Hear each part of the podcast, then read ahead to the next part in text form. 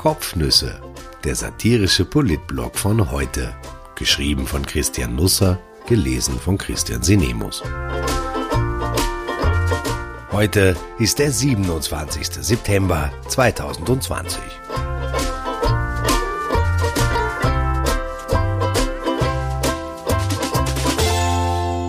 Das Ende der Seitensprünge, wo die Liebe hinfällt und andere schwere Stürze.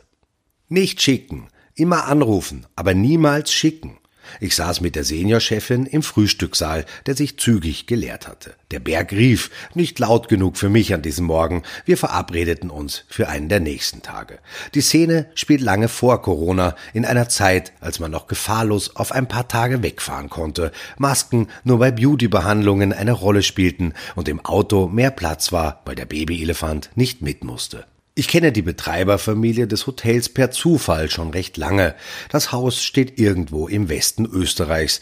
Die Zimmerpreise sind geschmalzen. Also teuer meint hier nicht das Gegenteil von billig. Es geht noch ein gutes Stück weiter nach oben. Wenn man am Abreisetag die Rechnung bekommt, denkt man sich, ich wollte eigentlich nur ein Zimmer mieten und nicht gleich das ganze Hotel kaufen. Nun, jedenfalls kamen wir ins Plaudern und sie erzählte mir ein bisschen was über die Gäste. Nicht wenige davon reisen in Siebener BMW oder Porsches oder Range Rovers an, wuchten schwere Golftaschen aus dem Kofferraum, die Eisen scheppern, abends bestellen sie den teuersten Wein von der Karte, aber immer so, dass es nicht allein der Nebentisch mitbekommt. Sie erzählte mir, wie viele Handtücher und Bademäntel nach der Abreise der Betuchten nicht mehr da waren. Übers Jahr gerechnet war das eine so erstaunlich hohe Zahl, dass ich nicht an Irrtümer glauben konnte. Irgendwann einmal schreibe ich eine Geschichte über das internationale Hotel Handtuch Handtuchbestellwesen. Auch das bekam ich erklärt und es ist wirklich spannend. Das müssen Sie mir glauben. Der Titel wird etwa in diese Richtung gehen. Von Chanel bis Flanell. Die Seniorchefin, eine resolute Frau mit einem gütigen Gesicht und Armen zum Anpacken, erzählte mir aber auch, was neben den Handtüchern und Bademänteln sonst noch so ins Reisegepäck der Gäste wandert. Zuletzt, sagte sie, hat einer die Aufhängung des Seifenspenders in der Dusche abgeschraubt und mitgehen lassen. Vielleicht hat er sie in seinem Porsche montiert, das macht sich sicher gut auf dem Zirbenholz. Das Hotel stellt in Rechnung, was vorher da war und nachher nicht mehr. Man ist gewillt, diskret zu sein. Deshalb lernen alle Neuankömmlinge im Personal eine Lektion relativ schnell. Es ist nämlich so, dass Gäste nicht nur etwas mitnehmen, sondern zuweilen auch etwas dalassen. Teile der Kleidung, Unterhosen, Slips, Bücher, Handykabel. Früher schickte man das nach, was vergessen wurde, aber das erwies sich als keine gute Idee, denn es checken viele Gäste paarweise ein, die Frau an der Seite des Mannes ist aber nicht die eigene, umgekehrt gibt es das auch, aber seltener. Wenn also das Hotel dem Gästepaar, sagen wir mal, äh, den vergessenen Slip nachschickt, dann könnte es sein, dass die Frau, die richtige in diesem Fall, das Paket öffnet, den Slip sieht und sich in diesem Moment zweierlei denkt. Nanu, der gehört gar nicht mir und ich war gar nicht in diesem Hotel, von dem ich jetzt Post bekomme. Mein Mann aber hat einen Aufenthalt dort durchaus erwähnt. Er ordnete ihn allerdings eher geschäftlichen Belangen zu, was nicht einmal so falsch gewesen sein muss. Also, besser anrufen und fragen, ob man an einem Nachschicken Interesse hätte und wenn ja, ob die Büroadresse in diesem Fall nicht klüger wäre. Ich erzähle das deshalb, weil ich Ihr Augenmerk auf einen Aspekt richten möchte, der in der ganzen Debatte um die Registrierung in den Wiener Lokalen vielleicht untergegangen ist. Das Seitensprung-Dilemma. Wer unter der Woche zum Mittag durch die Stadt geht, der sieht in vielen Lokalen, vor allem in den besseren, im Schanigarten oder durch die Glasscheibe hindurch Paare sitzen. Auch hier soll es so sein, dass Männer ihre Ehefrauen vielleicht nett finden, aber untertags reicht telefonischer Kontakt und am Abend ein kleines Schwätzchen, wenn beides für ein paar Tage ausfällt, auch kein Malheur. Zum Lunch gehen Sie lieber mit der adretten Marketingmanagerin aus, der eigenen Firma oder einer anderen. Sie sind da nicht sehr wählerisch. Ich spreche hier jetzt nicht aus eigener Erfahrung wohlgemerkt, sondern schöpfe aus den Erzählungen guter Quellen. Eigentlich müssten sich die Scheidungsanwälte am heftigsten gegen die neue Registrierpflicht in der Gastronomie wehren oder sie am wildesten gutheißen, je nachdem. Es ist nämlich ähnlich wie bei den Hotels. Man bekommt vom Lokal zwar nicht den Slip heimgeschickt, aber der potenzielle Seitensprung zu Mittag wird jetzt plötzlich durch die Verschriftlichung desselben geadelt. Wer in ein Restaurant geht, muss nämlich ab Montag seinen Namen, seine Adresse, seine Telefonnummer und seine E-Mail-Adresse angeben. Der Wirt schreibt dann die Tischnummer dazu. Es gibt also ein recht gutes Beweismittel, dass Max Mustermann und Susi Sorglos im Nobel Italiener die Voglio die eine oder andere Nudel gemundet hat. Und wenn im Terminkalender nachher eine Lücke klafft, liegt die Vermutung nahe, dass der Herr Generaldirektor das Dessert in einem nahegelegenen Hotel eingenommen hat und dass ihm dabei jemand zur Hand ging. Es muss ja nichts passieren, also im Hotelzimmer eventuell schon, aber danach mag alles gut ausgehen. Es kann allerdings auch sein, dass sich der Wirt ein paar Tage nach dem busy Geschäftsessen bei Max Mustermann meldet und sagt, sahen Sie der mit der Susi Sorglos von Tisch 14? Was danach passiert, ist offen. Es gibt Leute, die können sich aus allem herausschrauben. Ein paar sitzen sogar in der Regierung, womit ich jetzt niemanden unterstellen will, sich zum Mittag hin und wieder eine Portion Spaghetti Scapatella zu gönnen. Man muss vorsichtig sein, was man in dieser Zeit sagt und schreibt. Es könnte allerdings auch sein, dass die Ehegattin in der Folge gar nicht darauf wartet, ob ihr K1 den Covid-Test positiv besteht, sondern die Ehe ehebaldigst für beendet erklärt, eventuell unter Zuhilfenahme eines Scheidungsanwaltes der gehobenen Kategorie als eine Art Videoschiedsrichter mit einem Hang zur Parteilichkeit. An die sich eventuell daraus entwickelnden Kalamitäten hat der Wiener Bürgermeister Michael Ludwig vermutlich nicht gedacht, als er alle Lokalbesucher zum Klassenbucheintrag verdonnerte. Wohlgemerkt, ich halte die Registrierung grundsätzlich für eine gute Idee. Es wird sicher ein paar Spaßvögel geben, die plötzlich Goofy oder Donald heißen und deren Telefonnummer eine recht willkürlich aneinandergereihte Abfolge von Zahlen abbildet. Der Großteil der Menschen in der Stadt und am Land, Niederösterreich führt die Registrierung ja auch in Orangenregionen ein, halte ich für vernunftbegabt. Dass nicht jedes Talent zu jedem Zeitpunkt des Lebens abrufbereit zur Verfügung steht, sollte uns nicht aufhalten, an das Gute zu glauben. Trotzdem erlaube ich mir auf ein paar eventuelle Schwächen bei der Registrierung hinzuweisen. Es gibt in Wien, Stand 2019, 1837 Restaurants und 444 Gasthäuser. Nimmt man die Kaffeehäuser und die Brandweinstuben dazu, dann existieren in der Stadt 5908 Gastronomiebetriebe.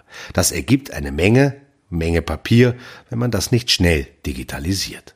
Ich versuche es anhand eines einfachen Beispiels zu demonstrieren. McDonald's hatte 2016, der Konzern veröffentlicht seither keine Länderzahlen mehr, in Österreich 400.000 Gäste pro Tag in den damals 195 Filialen. Im Schnitt also 2051. In Wien verfügt der Konzern derzeit über 50 Zweigstellen. Seien wir gnädig und ignorieren, dass in Großstädten mehr Publikum Fastfood ist, dann heißt das rund 102.000 Gäste pro Tag allein in Wien. Das bedeutet auch 102.000 Zettel, die ausgefüllt und vier Wochen aufbewahrt werden müssen. Es sammeln sich also in dieser Zeit rund 57.000 Blatt Papier an. Pro Filiale wohlgemerkt. Das ist kein präziser Wert, aber die Größenordnung kommt wohl hin. Bei einer Papierdicke von 0,1 Millimeter ergibt das einen Papierstapel in Höhe von 5,20 Meter. Für ein herkömmliches Restaurant schaut das so aus. Das Look Egg in Wien hat 230 Sitzplätze und 12,5 Stunden am Tag offen. Sagen wir einmal, dass im Schnitt 100 Plätze pro Stunde besetzt sind. Dann ergibt das 35.000 Papierlen pro Monat oder einen dreieinhalb Meter hohen Turm. Wenn man das schreddert, könnte der Rüssel vom Babyelefanten beim Wegsaugen gute Dienste leisten. Wie gesagt, Theorie. Die Fiegelmüller-Gruppe, zu der auch das Look Eck gehört, testet seit zwei Wochen in ihren sechs Betrieben eine eigene Anwendung namens Gast-Check-In. Die Registrierung erfolgt via Smartphone und QR-Codes. Das System soll für die gesamte Wiener Gastronomie geöffnet werden. In Bayern gibt es die Registrierung schon seit einigen Monaten und man hat recht gute Erfahrungen damit gemacht, auch wenn es rund um München von Goofies und Donalds seither nur so wimmelt. In der Presse erzählt der Geschäftsführer des Gaststättenverbandes, dass eine Superspreaderin in Garmisch-Partenkirchen eine Lokaltour gemacht hatte. Bei der Ausforschung ihrer Kontakte kam man darauf, dass 70 Prozent der Gästeangaben falsch waren. In Bayern setzt man deshalb auf eine Webanwendung, von der es auch eine österreichische Version gibt, die wiederum von der Hoteliersvereinigung empfohlen wird, namens darfichrein.at. Wirte, für die kostet das allerdings ab 10 Euro pro Monat, und Gäste registrieren sich auf der Plattform, im Lokal scannt man einen QR-Code. Mit ein paar Tagen mehr Vorbereitungszeit hätte man das auch bei uns leichter wuppen können. Aber vielleicht wird es ja noch was. Wir müssen Corona halt um etwas Geduld bitten. Vielleicht nimmt das Virus bis dahin ein Aperitif an der Bar, im Sitzen. Sonst kostet's. Der Gast wird übrigens nicht gestraft, wenn er Goofy oder Donald heißt, die Eltern auch nicht, der Wirt schon. Das könnte noch Sorgen bereiten. Aus dem Bauch heraus erwarte ich, dass jetzt eher weniger Menschen in Lokale gehen werden. Hoffentlich irre ich mich. Aber es mag wohl niemand die Nachricht erhalten, dass er in Quarantäne soll, weil ein anderer Gast aus dem Restaurant positiv getestet wurde. Auch manche Chefs nehmen das nicht so sportlich, wie sie sollten, vor allem solche nicht, die mittags mit adretten Marketingchefinnen essen und Co. gehen. Erstaunlich fand ich die Debatte über den Datenschutz, die vor allem auf Facebook geführt wurde, das nun nicht den Ruf hat, selber Datenaskese zu betreiben. Für interessant halte ich die Idee eines Innsbrucker Lokals. Dort rufen Gäste beim Betreten eine bestimmte Nummer an und fertig. Kein Name, nichts. Kommt es zu einem Ansteckungsfall, kann der Wirt alle Nummern verständigen und wieder fertig. Klingt fast zu einfach, um ein Erfolg zu werden.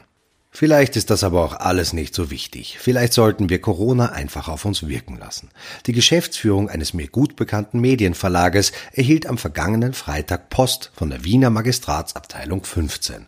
Aufgrund der Erhebungen des Magistrates der Stadt Wien stand in dem Bescheid, und das war etwas nassforsch formuliert, denn aus bestimmten Gründen weiß ich, dass hier wenig ermittelt wurde. Eher war das Gegenteil passiert. Bei einem Mitarbeiter, so las er sich in dem Bescheid weiter, sei ein hinreichender Ansteckungs Verdacht anzunehmen. Tatsächlich war eine Person aus dem Haushalt des Mitarbeiters positiv getestet worden. Das Unternehmen wusste seit geraumer Zeit davon, nicht vom Magistrat natürlich, und hatte alle erforderlichen Schutzmaßnahmen längst getroffen.